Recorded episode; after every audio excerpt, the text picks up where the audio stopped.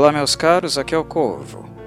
As adaptações de Drácula, livro de Bram Stoker publicado em 1897 e o último grande horror gótico da literatura do século XIX, carregam uma espécie de maldição, entre aspas. É uma tendência que particularmente observo nos inúmeros filmes e produções de mídia do século XX e XXI que tentam, pelos mais variados motivos, reintroduzir a figura do conde vampiro para as novas gerações. Logo se nota que tal tarefa, de injetar vida nova no cadáver deste morto-vivo clássico, não é das tarefas mais simples, embora o senso comum possa sugerir o contrário. A grande prova disso é o número paupérrimo de adaptações as quais podemos de fato reconhecer como obras-primas da sétima arte, não apenas por captarem o espírito vitoriano que emana das palavras de Stoker mas também concomitantemente sendo pedagógicas no sentido de informar sobre a cultura e costumes do tempo em que viveu o autor. A maldição, entre aspas, a qual me refiro, reside nesta dificuldade de poucos conseguirem transportar para obras de cinema e TV a essência da obra stokeriana, tendo intenção clara de fazê-lo ou não. Observo que, inclusive, existe um marco temporal que ilustra esta incômoda situação. Este se expressa aproximadamente no intervalo de 30 anos, pouco mais, pouco menos. Notem que o primeiro grande clássico draculino nasceu apenas em 1931, já que o filme Nosferatu, de 1922, embora seja um marco do cinema e também do horror, não utiliza o termo Drácula e se inspira levemente naquilo que Stoker escreveu. Se inspira sim, mas não é exatamente o livro dele. Sendo assim, a grande primeira adaptação seria entregue ao mundo apenas nove anos mais tarde, tendo o maravilhoso Bela Lugosi interpretando o vilão, dirigido por Todd Browning e Carl Fround. Com o sucesso estrondoso de um excelente filme, naturalmente a Universal, historicamente importante por popularizar os monstros clássicos dos séculos passados, tentaria fazer o máximo possível de arrecadação em algumas sequências e spin-offs, com mais liberdades criativas do que outrora já tivera com o filme original. Importante lembrar isso. Mas, na minha avaliação, nada posterior tem um impacto, a perspicácia e relevância do filme de 1931. Foi apenas em 1958 que a Hammer, estúdio memorável de grande representatividade do cinema britânico, nos deu um descendente digno do trabalho de Lugosi. Com o eterno Christopher Lee no papel do Conde de Sangue, a Hammer não apenas teve liberdades criativas como o filme da Universal, mas também conseguiu manter o espírito stokeriano, os principais conceitos da obra literária. Aclamado pelo nível de produção de seus filmes de horror, que gozavam de cenários e figurinos belíssimos, a Hammer não abordou a obra em sentido literal. O grande diferencial, assim como fora no filme inaugural do Drácula da Universal, reside em estar intimamente conectado com o espírito de época, com o tom, humor e tendências do Conde, como também dos principais personagens que rodeiam a trama. No meu entender, a ausência de grandes filmes do Drácula nas décadas seguintes se vê não necessariamente na tentativa de diretores ou roteiristas imprimirem algo único de suas identidades artísticas nestes filmes. Isso não é um problema em si. O problema se traduz na ausência de contato sensível com uma era cuja principal característica é o mal-estar e as incertezas sobre um século que se aproxima. Como morto-vivo, Drácula poderia existir para além das veredas do século XIX, mas ele nunca deixaria de ser um monstro de época. Ele pode perfeitamente transitar no futuro, mas seu espírito maldito e entediado sempre o fará prisioneiro. Drácula é o antigo que pode existir no moderno, mas sem nunca estar livre de sua condenação em ser uma peça de museu, com uma mentalidade secularmente manchada de sangue e valores de um mundo bélico, cruel, decidido no fio da espada e tão defunto quanto ele. Filmes como Drácula 2000, Drácula de 2014, A Tal da História Não Contada, péssimo filme, a série de TV da Netflix e o próprio Renfield, uma abordagem mais humorística lançada em 2023, carecem não apenas de Drácula, mas do espírito dos séculos que ele assombrou são obras indignas do que realmente este monstro é em sua essência, que apenas usam seu nome e popularidade sem de fato entendê-lo. A última vez que uma direção e roteiro entendeu Drácula foi em 1992, com a masterpiece de Francis Ford Coppola, que contou com Gary Oldman interpretando o vampiro e com as companhias de Anthony Hopkins, Keanu Reeves e Winona Ryder no elenco. De 1958 a 1992, percebem um período de tempo se repetindo? Por isso brinco, mas na verdade em tom pesaroso, que esta é uma espécie de maldição cinematográfica de Drácula. Após a aparição de um filme digno do monstro e seu criador, leva-se no mínimo mais três décadas para que algo minimamente elegante e refinado com seus nomes apareça novamente. O filme de Coppola não apenas excedeu expectativas, como foi um claro exemplo de competência no departamento de figurino, fotografia, música, enredo, atuação e etc. E com certa tranquilidade, a adaptação mais linda de Drácula feita pelo cinema, que em 2022 completou 30 anos. Ou seja, estávamos mais uma vez na hora de ver a maldição, entre aspas, dar uma trégua, certo? Errado, muito errado. Por mais que eu tivesse esperanças de que isso pudesse acontecer novamente, infelizmente filmes como Renfield e The Last Voyage of the Demeter, este último alvo do Cine Corvo de hoje, não conseguiram reintroduzir o monstro dignamente para os millennials, ou seja, os nascidos no século atual. Para ter um gostinho do que é o Conde de Sangue no seu mais intenso vigor, eles continuarão por mais anos reféns dos clássicos, ou seja, do livro original e dos filmes da Universal, Hammer e de Coppola. No meu coração queria que The Last Voyage of the Demeter desse certo. Primeiro em virtude de Bragg Schut Jr. ter feito o primeiro esboço do roteiro ainda em 92, depois do sucesso do filme do Coppola. O sujeito passou 20 anos tentando fazer com que suas ideias fossem aceitas por algum estúdio, e este tipo de perseverança é capaz de acalentar até os mais céticos como eu. Por não ter desistido de seu sonho e por tanto tempo, eu torci para que tudo desse certo para Bragg e que suas ideias fossem suficientemente boas para causar uma boa impressão também. E bem, este foi o primeiro motivo. O segundo, por sua vez, é o fato de The Last Voyage of the Demeter possuir um conceito que é sim uma ótima ideia. E isso ninguém pode negar. Infelizmente, é uma ótima ideia pessimamente executada, aí que está o problema. Ao nível do desapontamento de dracolinos nem tão exigentes assim, mesmo os menos exigentes vão achar problemas nesse filme aqui, o que aumenta ainda mais o meu pesar, pois por ter sido tão mal executada a proposta, ela também foi uma oportunidade perdida, entendem? Que infelizmente não volta mais, podendo muito bem jogar Drácula no limbo por mais tempo ainda, pois a indústria do cinema não aceita desaforo financeiro e não irá esquecer dos 45 milhões de dólares investidos, que resultaram numa arrecadação pífia de aproximadamente apenas 20 milhões. Ou seja, o mais provável é que os filhos do século XXI continuarão não tendo uma verdadeira masterpiece de Drácula, criada em sua própria época, por mais e mais tempo.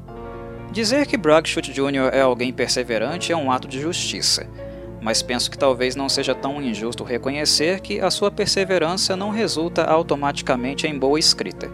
Sua intenção de expandir o livro de Drácula, abordando mais detalhadamente o que supostamente teria acontecido com os tripulantes do Demeter na viagem que o Conde fez da Transilvânia até Londres, foi uma ótima e muito assertiva ideia. Eu pessoalmente prefiro infinitamente mais uma abordagem como essa, que tenta continuar de onde um autor parou ou ampliar o que ele apresentou, mas sem perder conexão com o tom do criador do monstro, é claro. O conceito precisa residir inclusive nessas novas ideias.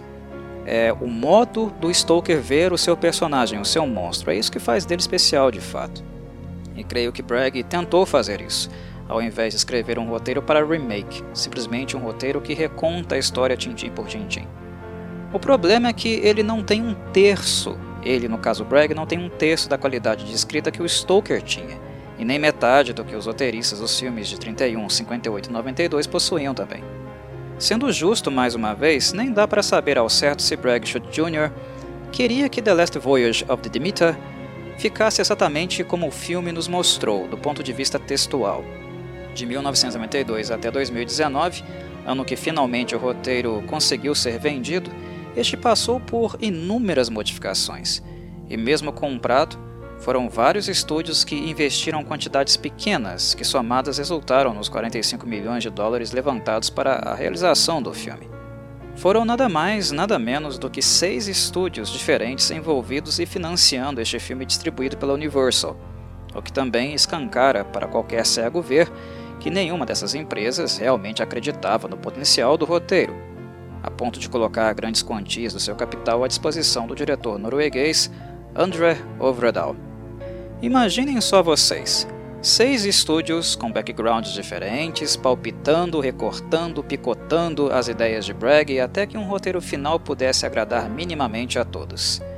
É óbvio que o produto final seria um arremedo do que inicialmente Bragg pode ter desejado, e eu não duvido nada de que o roteiro do filme, como o conhecemos, possa estar muito distante do que seu criador realmente quis. E sendo assim, eu não o julgo isoladamente pelo péssimo texto e decisões verdadeiramente desastrosas que começamos a acompanhar após a primeira hora de The Last Voyage of the Demeter, que se torna progressivamente cada vez mais carente de novas ideias, um verdadeiro absurdo, quando sua proposta inicial era expandir o que Bram Stoker escreveu brevemente no capítulo do livro. Além disso, Clichês hollywoodianos como as crias vampíricas pegando fogo nada tem a ver com a visão de Stoker sobre o vampirismo.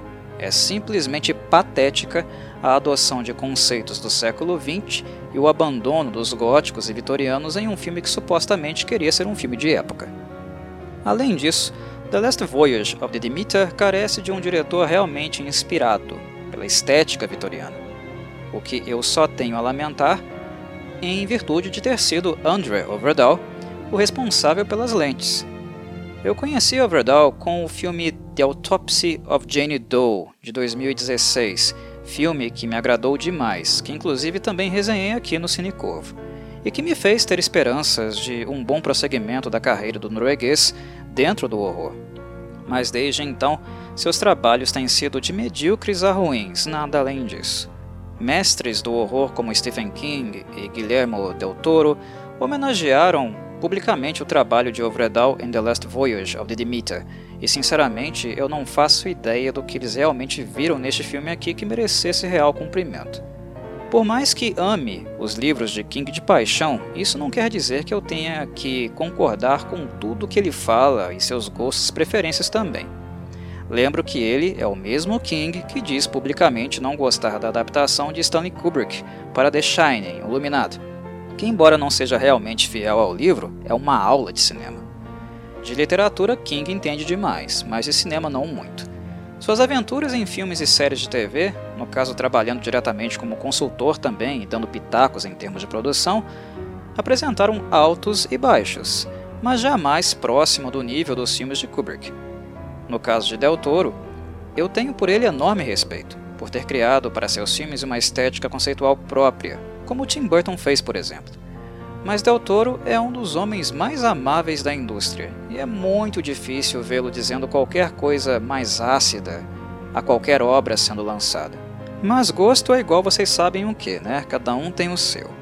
O que eu não consigo concordar é com uma educação e elogio falacioso de gente que entende do negócio e Del Toro entende muito, o suficiente para perceber que The Last Voyage of the Demeter é um filme que se pretende gótico, mas passa longe de sê-lo. Sua ambientação não corresponde com um filme nessa roupagem. O fato de Drácula ser um misto monstruoso do Nosferatu alemão com a faceta chiróptera do filme de Coppola não é suficiente para que The Last Voyage of the Demeter seja considerado gótico. É um filme que carece de mal-estar, de incertezas, de suspense e ânsia por mostrar demais. E, quando o faz, o que vemos não tem o menor refino.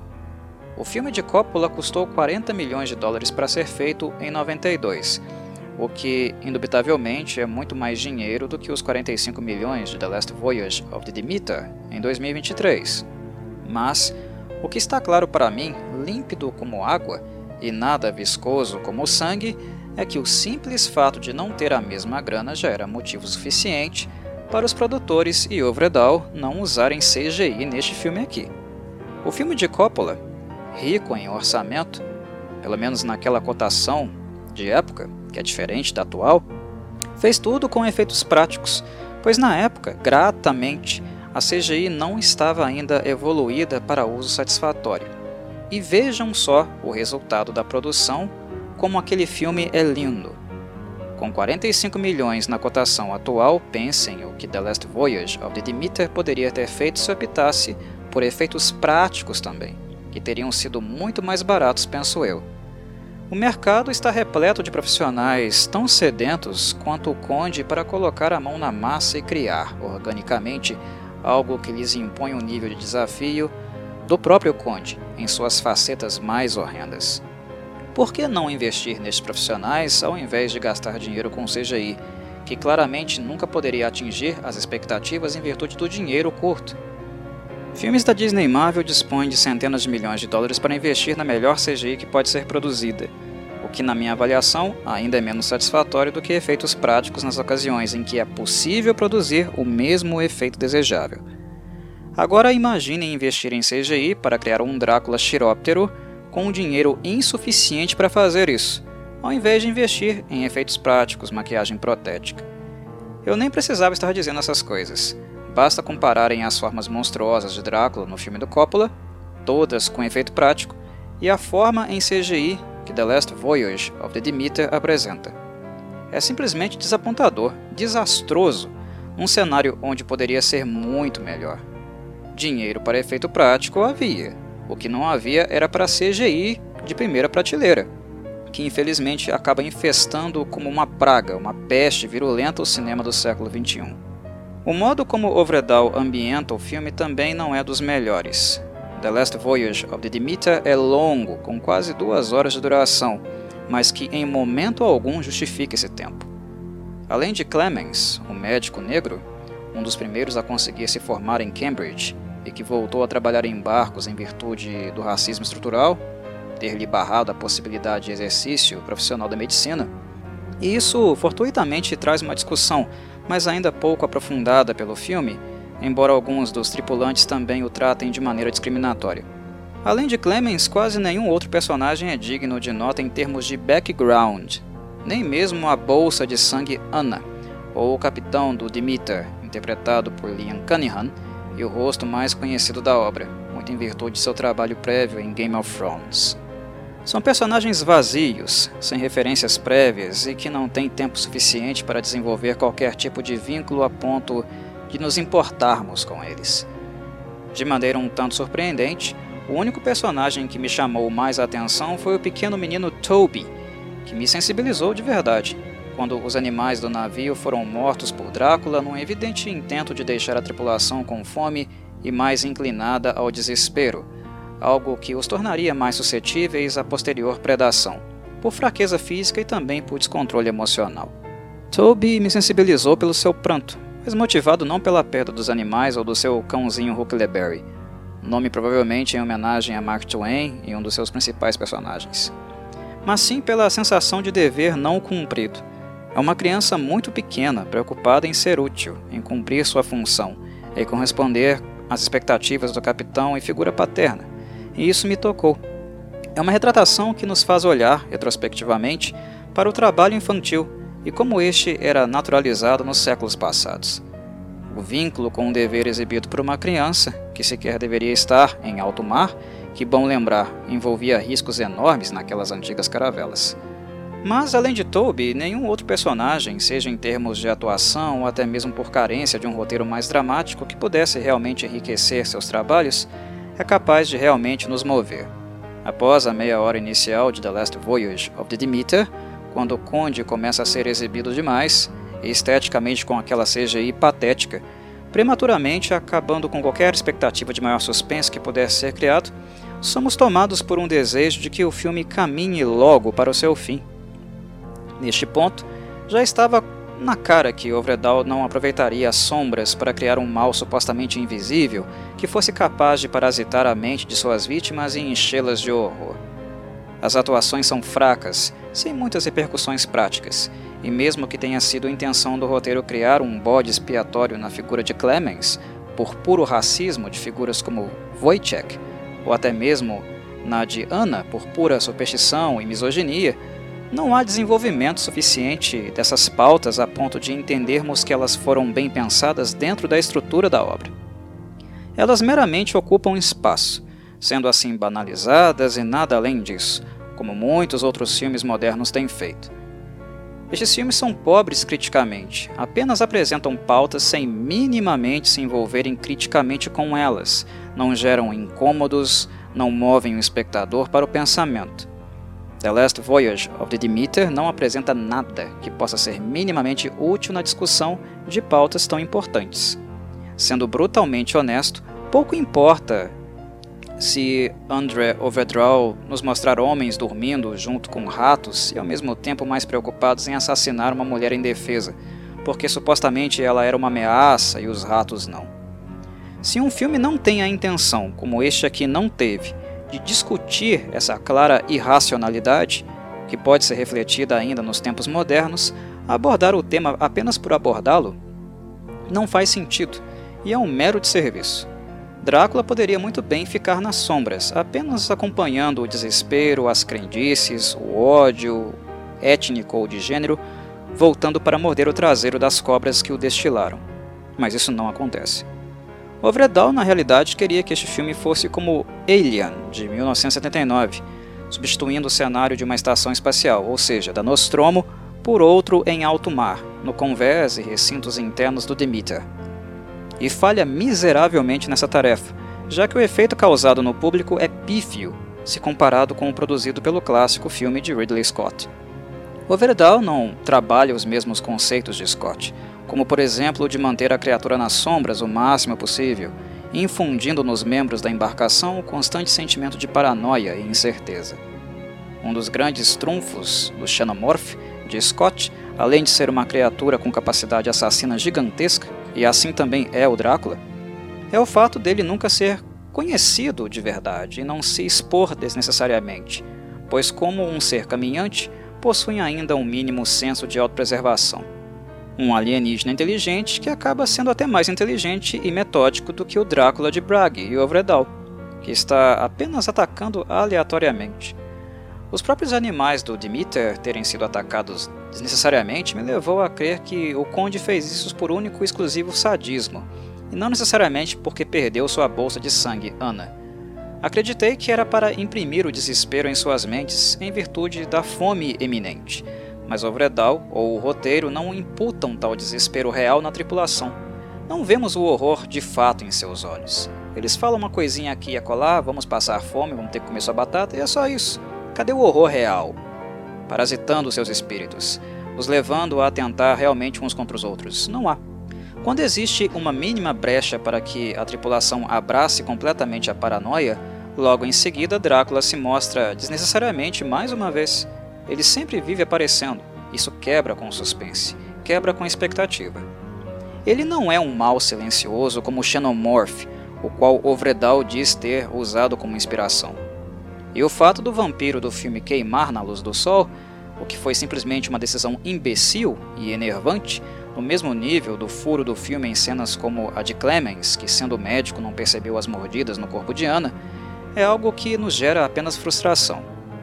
Ovredal aproveitou a excelente voz de Liam Cunningham para construir uma narrativa no modelo de diário, exatamente como foi escrito o livro de Bram Stoker. E foi um toque que particularmente eu gostei. A trilha sonora de Bear McCready, que tem assinaturas em trilhas como Battlestar Galactica, The Rings of Power da Amazon, Godzilla, King of Monsters e também em games como God of War Remake e God of War Ragnarok do estúdio Santa Mônica da Sony, uh, são adequadas. As trilhas dele são adequadas. E aqui ele constrói uma trilha também interessante. Ela possui uma marca opressiva. Mas embora essas características citadas sejam presentes no filme, tanto a característica da trilha como a característica de narrativa de diário, eu penso que Ovredal não conseguiu fazer o melhor uso delas. Sentimos o Demeter como um barco qualquer e não um ambiente parasitado pela presença maldita de Drácula. Embora vejamos os ratos desaparecendo um a um, já que toda a vida é sugada ou simplesmente foge da presença do conde, este incômodo, em virtude de uma presença maldita, não se estende e corrompe o espírito humano, como vemos no livro de Stoker ou nos filmes clássicos. A mera presença de Drácula muda não apenas o ambiente, mas também as pessoas, e elas nem precisam ser infectadas pelo seu mal, diretamente pelo sangue, para se tornar uma extensão dele. Nós vemos os sintomas acontecendo, do ponto de vista comportamental, bem antes disso. Em virtude de suas limitações orçamentárias, as cenas de ataque, somadas ao desfecho esdrúxulo do filme, que optou por um final parcialmente positivo ao invés de seguir com o que foi escrito por Stoker, são os últimos pregos no caixão. É tudo graficamente patético, e reforço, tudo teria sido bem mais interessante com efeitos práticos e com dublês. Para um roteiro que por duas décadas foi mantido com zelo, sem perder a esperança, o resultado final é simplesmente decepcionante em todos os sentidos. The Last Voyage of the Demeter é um filme que quer aprofundar um capítulo não aprofundado do livro de Stoker, e não aprofunda. É um filme que quer ser gótico, mas julga que apenas um cenário e monstro de feições de época é suficiente para nos sentirmos novamente no passado, ou seja, não conseguiu ser gótico tão pouco. The Last Voyage of the Demeter tenta imprimir a tensão e sensação de claustrofobia de Alien em um filme do Drácula, mas ao mesmo tempo negligencia todos os truques e técnicas que Ridley Scott utilizou. Enfim, um filme que fracassa em praticamente todos os objetivos a princípio traçados, o que é extremamente desapontador. Pois, como disse logo no princípio desse podcast, a ideia é muito boa, e isso não muda em virtude do resultado final. Teria sido um excelente filme do Drácula na mão de pessoas certas, com um orçamento adequado e nas mãos de um roteirista mais dramático também, mais romancista e vampiresco de fato. The Last Voyage of the Demeter mal consegue sequer ser um filme de horror, o que é vergonhoso para um diretor que sete anos antes nos presenteou com um filme simples, tecnicamente muito menos desafiador que este aqui, mas muito mais interessante e macabro, que foi The Autopsy of Jane Doe. Para alguém sedento por algo minimamente decente do Drácula para assistir, só espero que a maldição, entre aspas, dos 30 anos que mencionei, se mantenha e que em breve os cinéfilos do século XXI possam ter algo memorável do Conde para chamar de seu fruto de sua era. Algo que me deixa cético em virtude do desastre financeiro que foi The Last Voyage of the Demeter. Porque, sendo este filme um desastre, dificilmente outro estúdio ou outra empresa de streaming irá se interessar novamente pela obra tão cedo, e como apreciador do livro e dos filmes clássicos, é isso que realmente me deixa muito triste. Saudações, Corvides.